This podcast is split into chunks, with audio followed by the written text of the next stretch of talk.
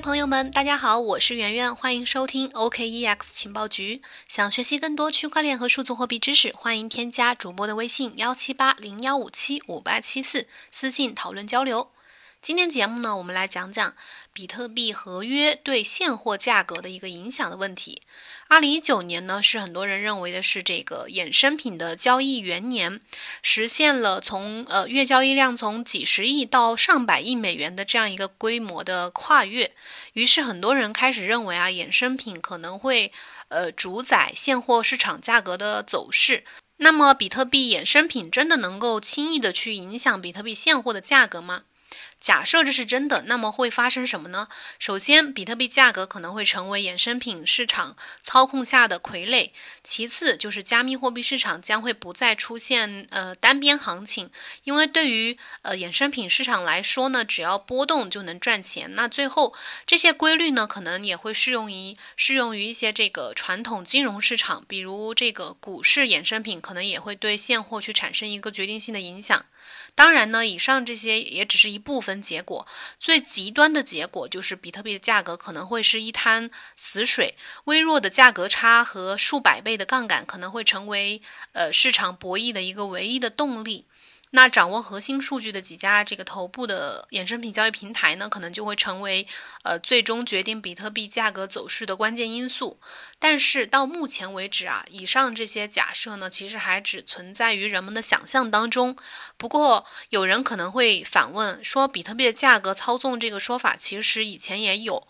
那即便现在衍生品不会对呃，比特币的现货价格产产生决定性的影响，未来有没有这个可能呢？这样的担心到底是否有可能发生？首先，我们摆明观点，就是衍生品市场其实不可能去决定现货价格的走势。呃，用这个《宋史岳飞传》里的一句经典的名言叫“汉山易，汉岳家军难”。对于衍生品市场来说呢，呃，我们可以把这句话换成“汉山易，汉价格难”。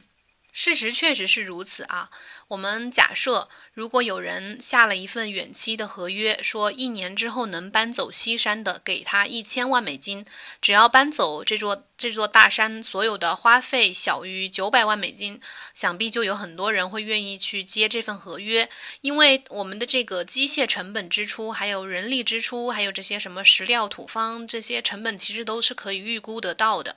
那假设有人对比特币下了一份呃远期的合约，说。一个月之后，如果你能把比特币的价格砸到八千美金，那就给你一千万美金；如果没有做到，那就罚款呃五百万美金。想必这个合约是没有人愿意来去接的，因为你永远不知道你的对手是谁。因为因此呢，在这个呃金融市场当中啊，是很难真正的去绝对控制市场的。根本原因在于呢，就是你不知道你的对手是谁，在哪里，以及是他是怎么想的。那么，为什么会有一些投资人认为这个衍生品会去决定比特币的价格呢？首先，这是因为这个在以往啊，这个说什么比特币是庄家操纵的市场的这个说法是反复的被强调、被强化的。那很多投资人呢就默认接受了这样的说法。强化这个观点的呢也不是别人，呃，这个美国证券交易委员会 SEC 就是这个这个机构。之前每次拒绝比特币 ETF 的时候呢，就会列出一系列的理由。每次的理由呢，可能会做一些稍微的改动，但是有一条是始终不变的，就是说比特币容易受到市场的操纵。那 SEC 作为权威机构呢，它对比特币的这种负面评价其实早就已经深入人心。强化这种观点的呢，还有一些什么币圈阴谋论的分析师啊，还有一些这个对行业呃不清楚的一些投资者或或者是一些媒体。第二个原因呢，就是有一些投资者认为，最近这几年迅速发展的衍生品交易呢，会对这个现货价格产生影响。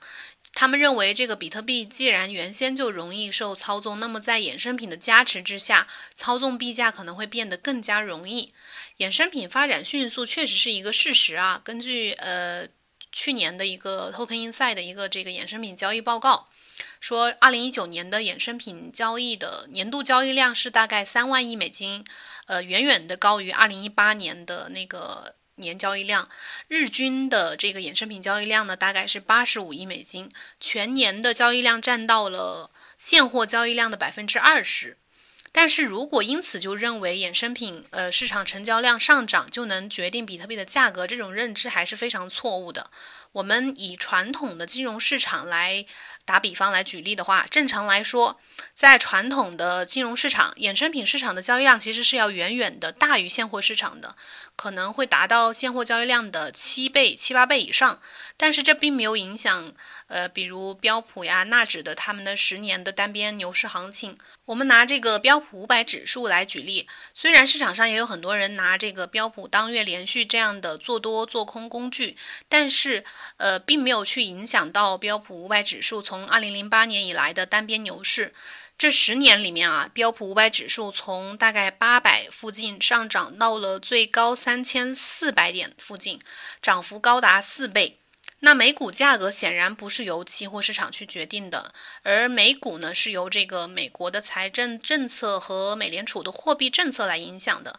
并且最终是由美国的各大高科技公司高管回购股票导致的。也就是说，美股走势最终是由它的供需关系决定的。当这个股票发行量少于回购数量的时候，美股价格自然就会上涨。那如果你们说比特币的合约，呃，比特币衍生品能够决定，呃，现货价格这个逻辑如果是成立的话，那是不是可以认为美股的股市的价格走势也完全由现货价格来决定呢？显然不能这样认为。最后一点呢，就是因为有一些币圈大 V 他们的煽动，就是在网络上，呃，会发表一些言论，那有不少的投资人就会认为币价最终会受到。呃，合约呀，衍生品市场的影响左右。比如最近这个宝二爷就曾经公开的评论说，这个呃，认为比特币的价格已经被合约、被衍生品绑架了。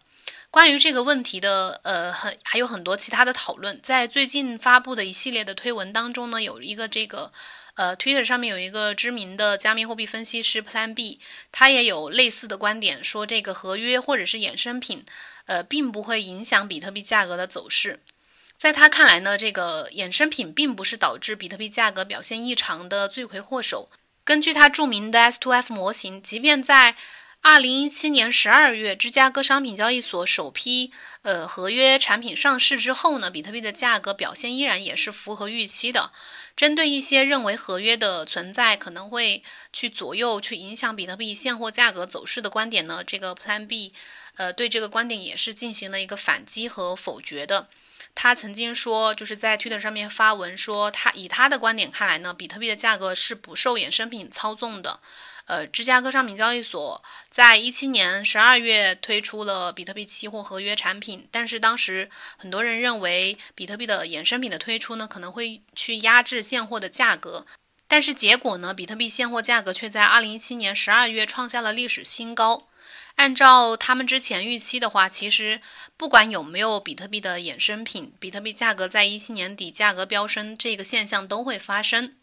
那比特币合约和现货的关系呢？其实就好像这个球场外赌球和赌球的这个赌徒和场内踢球的球队的这个关系。赌球的人的赌注呢，基本上是不会对比赛结果产生影响的。比如呢，这个场外赌球的这些赌徒们，怎么可能去影响到一场曼城球队和这个利物浦球队的输赢呢？